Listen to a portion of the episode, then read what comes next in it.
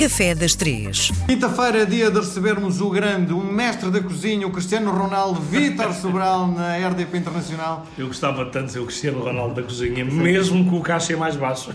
Muito bem. Vítor, eh, era uma coisa engraçada, porque há 10 anos era impensável eh, termos canais de- direcionados para a cozinha e agora a opção nos canais de, de- no, no serviço de cabo até temos mais do que um canal de televisão direcionado para a cozinha.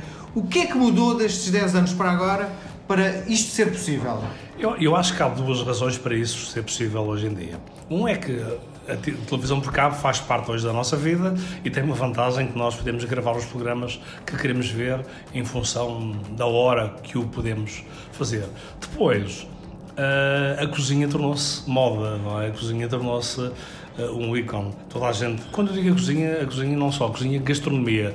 Toda a gente gosta de saber falar de vinhos, toda a gente gosta de dizer que sabe cozinhar eh, e tudo isso criou um, um interesse e despertou eh, quem, de alguma maneira, precisa de vender programas de, de televisão para, para, esse, para esse mundo. Embora, muito honestamente, é pena eh, haver todos estes programas e, e serem alguns que são, não, são muito bons, não, não, que são, não são muito bons, não é? Sim.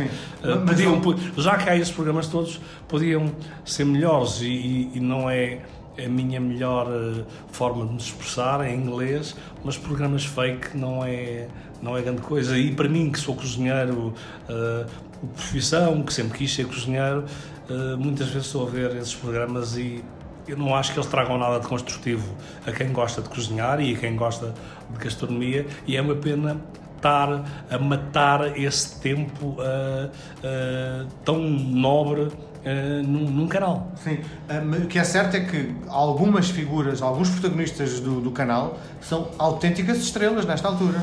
É verdade, é verdade, é verdade. Quanto mais palavrões disserem e mais gritos derem, mais estrelas ah, se tornam. Isso também é uma coisa triste.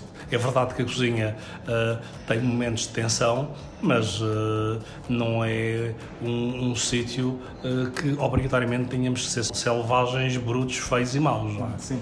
O- um- uma das coisas que, que, que é- é sabido, o Vítor, nesta altura, provavelmente é mais empresário do que cozinheiro, Não, eu, eu continuo a ser mais cozinheiro que empresário. É- é- isto é, para mal dos meus pecados. mas a questão é, quantas vezes é que vai à cozinha por semana? Todas. Em trabalho ou em casa? Todas, ou em trabalho ou em casa. Todas as, to- todos os dias eu na cozinho. Inclusive, por exemplo, este domingo eu estive a abrir no, a dar formação no, no, no, no restaurante que eh, estou eh, a dar os primeiros passos eh, de abertura, foi o outro que abrimos há, há poucas semanas, eh, e tive a dar formação, eh, e- ou, ou neste caso a reajustar a formação a semana toda que dei. Domingo fui para a casa de uns amigos e quem cozinhou fui eu.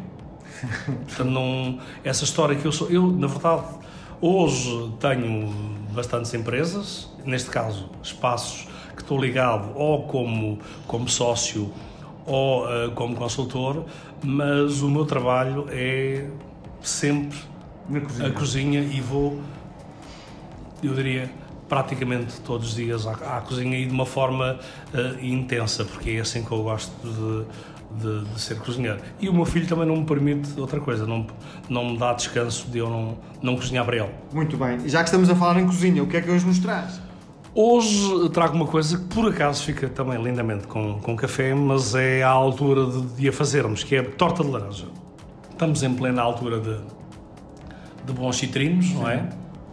E a torta de laranja é um, é um clássico de- das sobremesas portuguesas. Com laranja de verdade Com ou laranja. fragrância só? Não, não, não, não. Com laranja de verdade. É importante fazer com laranja de verdade, porque se não for com um bom sumo, ela não fica com aquela umidade que deve ficar. E eu diria aqui que também uns ovos biológicos ou uns ovos de, uma, de umas galinhas de capoeira de casa fazem toda a diferença, porque quanto mais amarelinha e úmida ela ficar, eh, melhor, melhor é a torta de laranja. Sim, e o grau de dificuldade, este, este é impossível de fazer em casa, não é? Não, não, é, é, uma, é uma sobremesa simples de fazer em casa, embora há dois pormenores importantes. Um é que o forno não pode ser torto, porque senão... Torto como? Torto, às vezes os, os fornos, como apanharam muito calor, não são direitos. Quando pomos o tabuleiro, o tabuleiro fica descaído. E o tabuleiro também tem que ser direito. Porquê? Porque a torta tem que cozer toda ela Por igual. eh, por igual. Se não cozer por igual, quando a vamos enrolar, ela eh, vai ter partes mais grossas que outra e não é agradável. Falando em forno, com calor em cima e em baixo ou só em baixo? Com calor, eh, neste caso pode ser só em baixo, mas o ideal é ventilado. Nossa, agora deixou-me estalastos. que é? Ventilado é, o, é quando o, o forno aquece e tem uma ventoinha que espalha, o- espalha o calor. Sim. O Vítor, quando está a preparar as suas coisas, tem essas preocupações? É óbvio que tem que ter. É isso que A faz a forma, diferença, não é? a forma como, Ser o primeiro a ser o- forma como o calor eh, atua nos ingredientes é, é fundamental. E se estivermos a falar de um forno, cozer a vapor é uma coisa, cozer a baixa temperatura é outra, cozer meio vapor, meio seco é outra e cozer só seco é outra. Não, não- uma coisa não tem nada a ver com, com a outra. Muito bem. Vítor, nós voltamos a conversar na próxima semana. Até para a semana.